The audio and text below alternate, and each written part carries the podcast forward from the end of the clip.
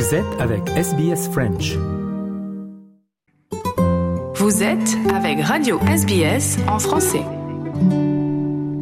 À notre page politique maintenant ce mardi avec Patricia Meunier et le Premier ministre australien Anthony Albanese euh, qui a rencontré hier le président chinois Xi Jinping.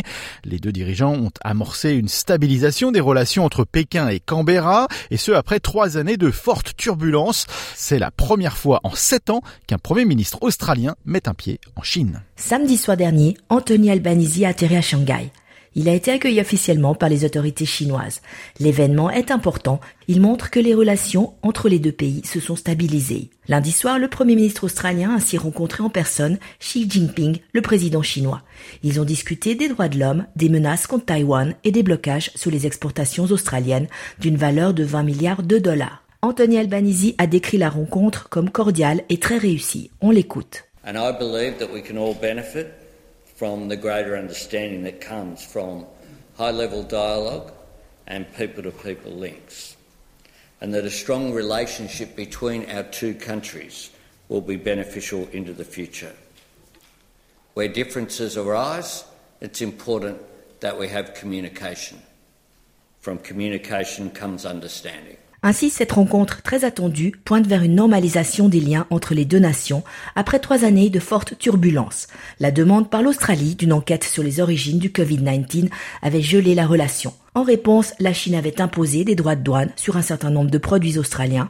Les communications au niveau ministériel avaient même été coupées. Pour certains, le début des hostilités remonte déjà en 2018 lorsque l'Australie a banni Huawei, le géant chinois des télécommunications, de son réseau 5G.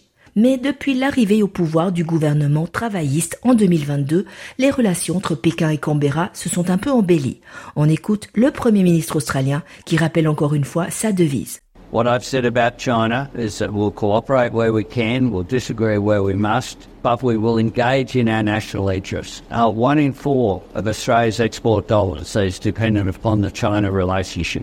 La date de la visite en Chine est un peu symbolique. Elle correspond au 50e anniversaire de la visite historique de son prédécesseur, Go Wislam, lors de l'établissement des relations diplomatiques entre les deux pays en décembre 1972. Sur le front économique, la situation a commencé à changer ces derniers mois.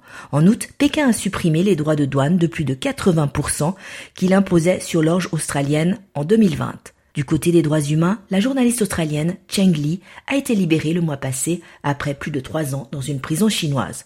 En revanche, l'écrivain australien pro-démocratie Yang Enjung, arrêté au début 2019, reste emprisonné. Un certain nombre de questions liées aux droits de l'homme restent donc encore non résolues adjointe du leader de l'opposition, Susan Lee, espère qu'Anthony Albanese ne sacrifiera pas les droits humains au profit d'une avancée diplomatique. Front and center, he has to know that Australians expect him to make the strongest possible representations to both the President and the Prime Minister about Dr. Yang, who is being held in detention most unfairly, unauthorised detention for four years, in a tiny cell without natural sunlight.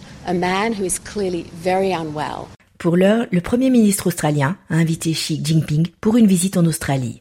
La date reste encore à définir. Dans l'immédiat, il va se rendre aux îles Cook pour rejoindre le Forum des îles du Pacifique. Votre communauté, vos conversations. SBS French. Vous voulez entendre d'autres rubriques comme celle-ci?